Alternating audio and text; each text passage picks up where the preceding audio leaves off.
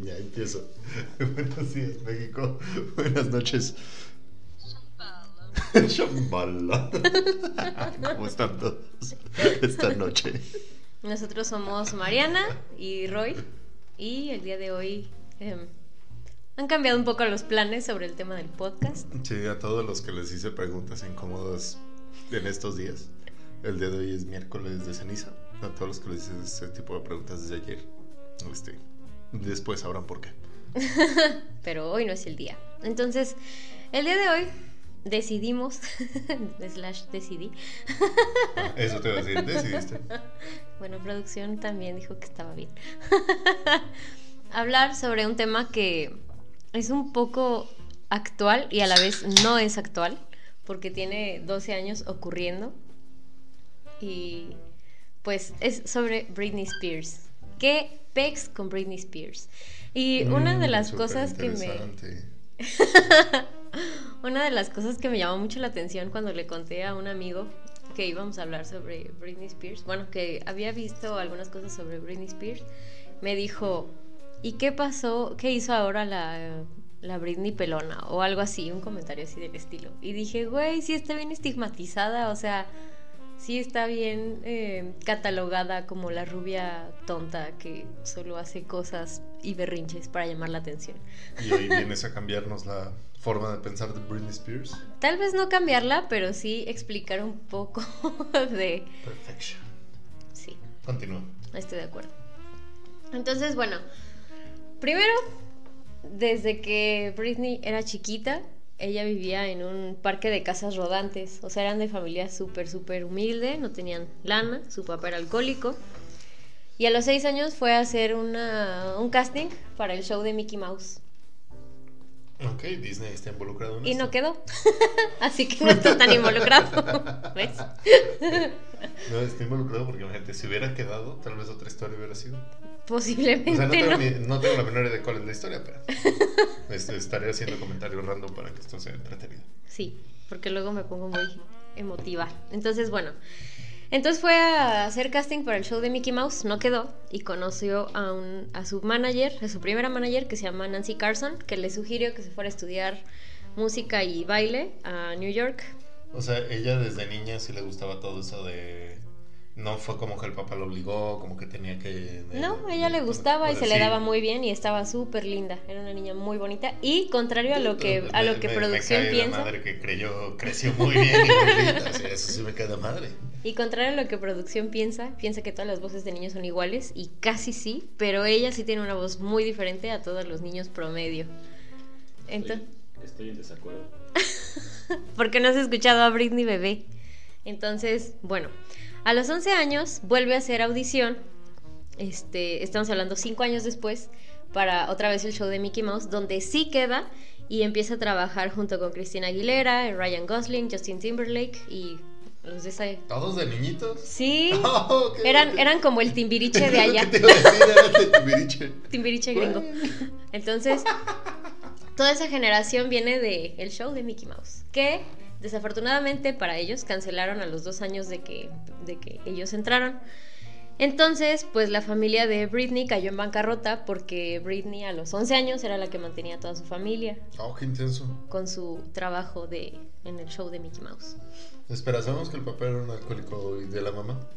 Pues solo era una mamá que aceptaba las cosas insulsas de un papá violento y Mm, Como alcohólico. las señoras de esas épocas de... Ujú. que De llaman, así, no así me tocó y ajá. Ah, no, no hagan eso. Y Siempre luego de eso. Britney tuvo un hermano que no me acuerdo cómo se llama. Y luego fue la chiquita, la que estuvo en Soy 101, para los que la vieron. Tú no, supongo. bueno, entonces eh, la mamá de Britney eh, seguía mandando demos de Britney a las disqueras, pero la verdad es que pues no la aceptaban porque en ese tiempo estaban estaba muy de moda o las Spice Girls, los Backstreet Boys, en Sync, como que las boy bands de aquella época. Y para cantantes para un público más adulto, pues estaba Whitney Houston, así, de esas también.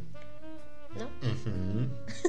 Pero bueno, yo siendo de la disquera podría ser de, mira, esta niña está chavita, podemos empezar a enfocarnos también a un grupo de niños, ella va, los puede representar. no sé, rechazarla se me hace un... Si era buena, se me hace un desperdicio y, y una persona ahí, pues, no sé, que le den un zape, porque tal vez pudo haber tenido una mejor carrera en todo caso. O, o bueno, sígueme contando. Bueno, después eh, hace el demo de Oops, I Did It Again, que fue su primer hitazo. Pero al principio ella lo cantaba en centros comerciales, así se iba aquí a Galería Celaya. O sea, ella sí escribió esa canción. No estoy segura si la escribió, pero fue su primer demo que ella grabó. Entonces, hace cuenta que ella la cantaba así en presentaciones en la plaza y terminando, pues se iba ya de shopping, o sea, no era nada conocida, pegaba ahí los que le escuchaban bien, pero pues no. Ah, Como que empezaba a ser la conocidilla del pueblo. Hasta que su mamá, que nunca se rindió, siguió mandando sus demos y por fin pegó con una disquera que se me olvidó el nombre. Entonces, tenía 16 años cuando, cuando Baby One More Time ganó el primer lugar en los Billboard. Entonces, En ese momento tenía 16 años. ajá, A su máquina sí estaba bien desarrollada, ¿a poco no? ajá, No, pues, pues bien por ella. sí, tenía 16 Hasta ahorita la historia comenzó trágica, ya se puso bonita. Estoy seguro que se va a volver a poner trágica. Se pone horrible. Yo lloré, lloré lágrimas de, no de sangre, pero mucho. O sea, le debieran de haber hecho su serie a ella y no a Luis Miguel. De hecho, ya tiene, no, no tiene una serie, pero un documental. Oh, baby, baby. Bueno, ya.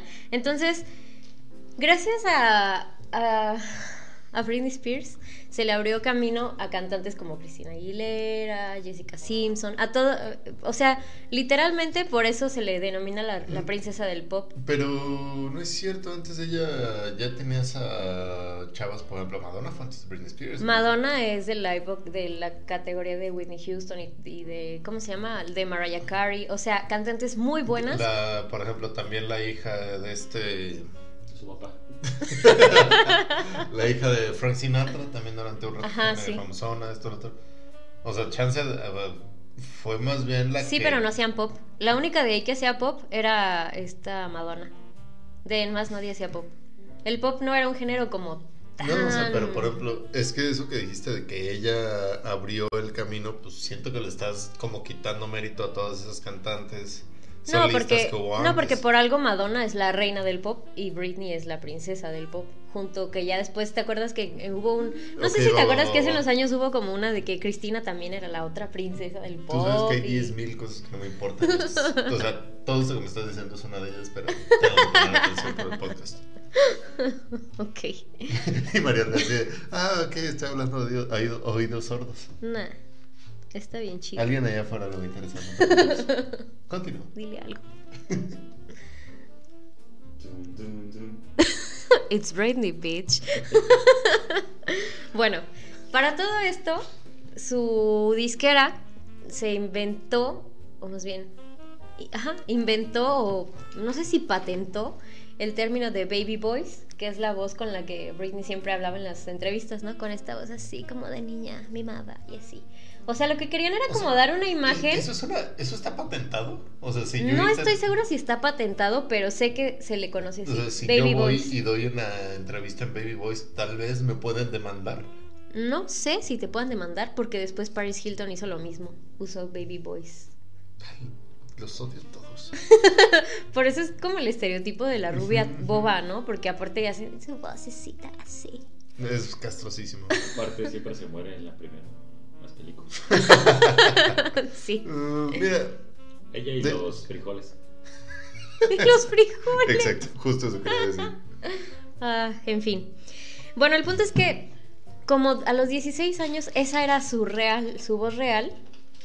Y después de, con el paso de los años, obviamente la voz va evolucionando y no puede quedarse como era desde el principio. Entonces, eh, 10 años después, o no sé, sí, pon unos 10 años después, cuando la voz le empezó a super cambiar ya a voz de adulta, de mujer adulta, la obligaron a hacer playback en sus conciertos en vivo porque ya la disquera no quería cambiar esta imagen de la Britney virginal y la Britney... o Ok, sea, era como virginal, pero con ese explosivo de sex appeal que tenía. Ah, o sea, como que ese de que es como tan inocente que yo le quiero quitar la inocencia. Exactamente. mía, ¿no? Es como que lo que. Exactamente. Ajá. Entonces la hipersexualizaron desde muy chiquita. De hecho, en las entrevistas que le hacían así súper chiquita, le preguntaban cosas así de que, oye, es que el público se pregunta, ¿cómo es que te crecieron tanto las boobies? Y pues ella así de 16 años, así como de, ¿qué le contesto, no? Y era súper amable y súper dulce y decía así como de, ajá, pues no sé por qué hablan de eso. Escribí tal canción o va a salir tal canción. O sea, estaba chiquita, ¿estás de acuerdo que, que pex con el acoso? Cañón. Y lo más gracioso es que hoy en día las niñas de 14. Carajo, quiero más bobbies. Ah, sí. No, yo no digo que ¿Cómo sí, que, sí tiempos, quisiera o no. Yo no digo que sí quisiera o no quisiera o estuviera en desacuerdo con sus boobies. Solo digo que, ¿por qué le preguntas eso a una niña de 16 años? Que es una estrella nacional, internacional, o sea, no. Porque es lo que vende. Es. Acuérdate, el sexo vende sí o sí. Ah, no, sí. Bueno, como misma Britney cuenta que ella es muy tímida en su forma, de, en su personalidad, en su vida cotidiana, su forma de ser, ella se, se inventó un alter ego para sí misma, que es su alter ego sexy, y que ella denominaba como Mona Lisa. Y entonces ella cuando estaba en set, cuando estaba grabando, aprendiendo las coreografías, no dejaba que nadie le dijera Britney, era Mona Lisa. O sea, como The Real Dim Shady para Eminem. Ajá. Oh, mira, fíjate, fíjate, fíjate. Entonces, pues, a los 18 años, le, además de que mantenía a su familia todavía, la, Qué intenso. le daban Prozac, que es un antidepresivo muy fuerte, porque pues la pobre chica pues tenía todo el peso de mantener a sus dos, a su padre alcohólico, a su mamá abnegada y a sus hermanos, pues que Sí, ahí y andaban ahí. además ahorita se estaban dando la vida de lujo a sus expensas, me imagino. Exactamente. Total, a los 18 años, después de una gira súper larga, le regaló una mansión de 9 millones de dólares a su mamá y un departamento de 2 millones de dólares a su hermano menor. Es que no sé cuánto dinero estuviera ganando, quiero pensar que es mucho. Pero ¿por qué la gente siempre va a... Ya tengo tanta cantidad y empiezan a gastarlo pendejo? ¿Por, por qué? ¿Por qué no puede existir esa...? Cultura financiera. No, no, no, o sea, es que yo entiendo que, por ejemplo, yo no estoy diciendo que yo no lo haría, pero ¿por qué no podemos tener ese de, dude, tengo lo que necesito ya, seamos felices, aprendamos a vivir con lo que tenemos, no con lo que queremos? Yo creo que para cada quien es un panorama diferente, ¿no? Cada quien tiene como diferentes aspiraciones. Hay gente que quiere vivir cultivando cultivando vacas iba a decir. Y ordeñando papas. y ¿no? ordeñando papas. Exactamente. Entonces, eh, si tiene la forma, ¿por qué no? Tiempo después empecé su relación con Justin Timberlake, que fue como de las más famosas que tuvo en su adolescencia, todavía estaba sobre los 18 20 años, y pues era una relación muy pública porque Justin Timberlake también estaba en NSYNC, y este y pues al final de cuentas los dos eran estrellas. Entonces, nunca dijeron por qué terminaron, pero en una entrevista que le hicieron a Justin se sugirió que ella le había sido infiel. Entonces, en una entrevista que le hacen a ella, le preguntan así muy directo, así de que no, pues este Justin dijo que tú eh, infiel así. no, no que fue infiel, pero como que insinuó, ¿no? Que traicionaste la relación. O sea, eso es a lo que iban. Eh, Y entonces así empezaron como a atacarla de una forma mediática muy cañona, cuando ellos dos se supone que habían quedado, que ninguno de los dos iba a decir los motivos reales por los que habían terminado. Entonces, cuando, cuando Justin Timberlake se lanza como solista, deja en Sync, fracasó su primer sencillo y en una entrevista fue cuando dijo estas cosas sugerentes, se entiende que aprovechó como que el bug para usar la imagen de Britney y sobresalir, ¿no? Y empezar como a Es pegar. como dice, no hay publicidad mala, simplemente él aprovechó. O sea, que, que la gente siga hablando de ti fue lo que le ha de haber dicho el manager. Y entonces fue cuando sacó Cry Me a River, que fue la canción con la que pegó Justin Timberlake. ¿La ubicas o no? Sí, sí, sí, sí, sí. No soy fan de Justin Timberlake. Pero bueno. Después, eh, años después de su ruptura, por ahí del 2003, se casa con un amigo suyo de la infancia llamado Jason Alexander en Las Vegas. Pero su matrimonio duró 55 horas porque se casaron escondidas. y entonces la mamá cuando se enteró les llevó los papeles de anulación. Le dijo, ¿sabes qué? No lo pensaste bien, no te puedes casar con este vato. Y fue la primera vez que la prensa la tomó como que estaba loca y que era impu- impulsiva y tomaba decisiones apresuradas. No es por nada, pero todos en esta vida somos así a momentos. Aparte tenía, ¿cuántos? No sé cuántos años tenía, pero estaba bien morrita, o sea, tenía 21, 22. En esa edad es- haces muchas pendejadas. Sí, sí, sí, es, es la edad perfecta para que simplemente te digan, güey, si me empujo por, si me empujan a través de esta cosa por esta silla de, por las escaleras, probablemente me rompe el cuello esto y tú volteas y le dices, Trevor, empújame. Solo se vivió una vez. Sí, o sea, lo, lo baso en hechos reales. No, y apar- Saludos, y- Pipe, saludos. Y aparte, saludos. y la frase célebre de Roy, ¿qué es lo peor que puede pasar? So, sí, he estado en esa situación. Bueno, al año que termina con que se divorcia de su matrimonio de 55 maravillosas horas felices, Bueno, y este tipo de matrimonio, ah, le, o sea, en algún momento se aclaró si, pues, si se habían casado porque querían, el tipo la quería usar para Sí, sacarle varo. no, se supone que eran como amigos de la infancia y supuestamente dice él que él siempre estuvo enamorado de ella y que ella pues como que le correspondía, pero la teoría es que Britney siempre se sintió muy sola y quería a fuerzas casarse y estar con alguien por como cubrir esta soledad que ella como que parecía que tenía. Porque precisamente tiempo después de eso, te digo, se- como año a- al año de eso, se casó con Kevin Federline, que ese güey sí era un cazafortunas. De hecho, el Kevin dejó, Te mamaste. pues así se llama, el Kevin dejó a su ex esposa embarazada de su segundo hijo Oh, para casarse con Britney. Britney Dime mm, supongo que no vas a tener mucha información del Kevin, pero por favor dime que acabó mal para él. Ah, hay mucha información. ¿Ah, sí? Mucha, sí. ¿Y acabó mal? De la burger. Ah, bien. Me gusta cuando el mundo es justo. Es muy injusto, de hecho. Dum, dum, dum. Oh, baby, baby. Es todo lo que vas a estar diciendo en todo el podcast. Primera vez, señores, que escuchan a nuestro productor y lo que más puede decir es dun, dun, dun. Es que quiere cantar lo demás, pero le da pena. Al final todos cantaremos, no se preocupen. Traigo una playera de Britney. Y después, bueno, eh, cuando Britney se casó con él, dijo que ella no estaba enterada de que este vato iba a ser papá por segunda vez. O sea, que ella literal no sabía de la existencia de la ex El esposa. tipo le sacó la lengua de plata y pues Y resultó que el vato quiso lanzarse como cantante y actor, usando a Britney. Sigo sin saber quién es, o sea, no tengo la menor idea de quién me hablas. Sería buena idea buscarlo. Yo vi un pedacito de un video de él y así pésimo, malísimo. O sea, pues un pseudo raperillo, esos que avientan billetes y les cae el vestido de blanco y su cadenita y ya. El 99.9% Uno más, ajá, de los... ajá. uno más del montón. Entonces, pues fracasó. Después ¿Qué? ¿Qué? eh, Federline.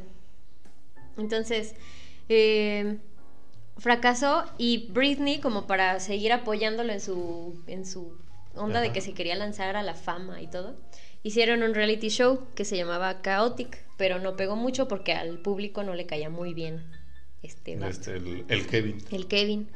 Los Kevin nunca caen bien. Para esto, Britney se embarazó. Sigo sin saber quién es, güey. Así, neta, primera vez que lo veo en mi vida y espero que sea la última. Sí, su música es horrible también. Solo tiene dos, dos músicas, creo. Dos músicas, dos canciones. dos músicas. bueno, continúa. Este, para esto Britney se embarazó, pero en contra de lo que quería su disquera y su manager. O sea, tenía que tener permiso de su disquera y su manager para embarazarse. Entonces, eh, Qué fuerte. En- Ok, sí, eso sí es ser controlada. entonces la disquera empezó a tacharla de mala mamá, se le empezó a hacer una mala prensa. En ese tiempo, los medios Sí, eh, de eso sí me acuerdo muchísimo. Que los medios así de, que- internet no eran no te no estaban como en su auge y todo lo que tú sabías de las celebridades era lo que veías en la tele Y Entertainment Television. Ajá. y entonces todo lo que tú sabías de las celebridades pues le empezaron a hacer súper mala prensa de que era mala mamá la expusieron manejando con su bebé en las piernas eh, la expusieron una vez cuando se le iba a caer su bebé mientras la prensa la seguía y la acosaban todo el tiempo se la pasaban tomándole fotos o sea literal salía de su casa por el por el pan. y Y el de la prensa, ¿a qué hora sales por el pan? Necesito ir a acosarte. Y ya estaban afuera todos, todo, en todo momento. Entonces, de todo, de todo le echaban, le echaban la culpa, ¿no? Tenía dos años de casada y ya iba en los dos meses de su segundo bebé cuando le pidió el divorcio al Kevin. Eh, empezaron una batalla legal que fue muy fuerte y al final de todo quedaron eh, en la custodia dividida 50 y 50. Y ella le tenía que pagar 20 mil dólares de manutención, más escuela, más ropa, y en total le daba 35 mil dólares mensuales. Y hoy en día, o sea, literal hoy 2021, febrero 2021, el señor Kevin está pidiendo más dinero porque no le alcanza con eso para mantener a sus dos bendis. Que por cierto, él tiene Mm. seis en total. los dos que tuvo con la otra, los con Britney No, pues, y dos con otra Quiere más. sacarle todo el dinero a Britney para todos, ¿no? Exactamente. Así que Es chiste, por eso que, niñas, cuídense del Kevin. por favor. Y si tú te llamas Kevin, maldito seas. Excepto mi primo Kevin. De ahí en más todos los Ah, demás. sí, ese Kevin es.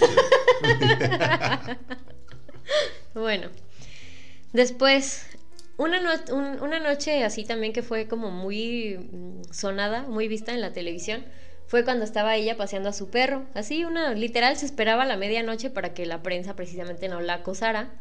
Entonces se salió a pasear en la medianoche a su perro.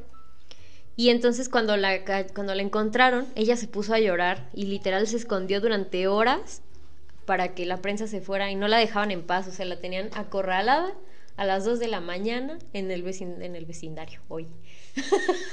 en el lugar donde ella vivía, en la vecindad. En la vecindad. no lo esto.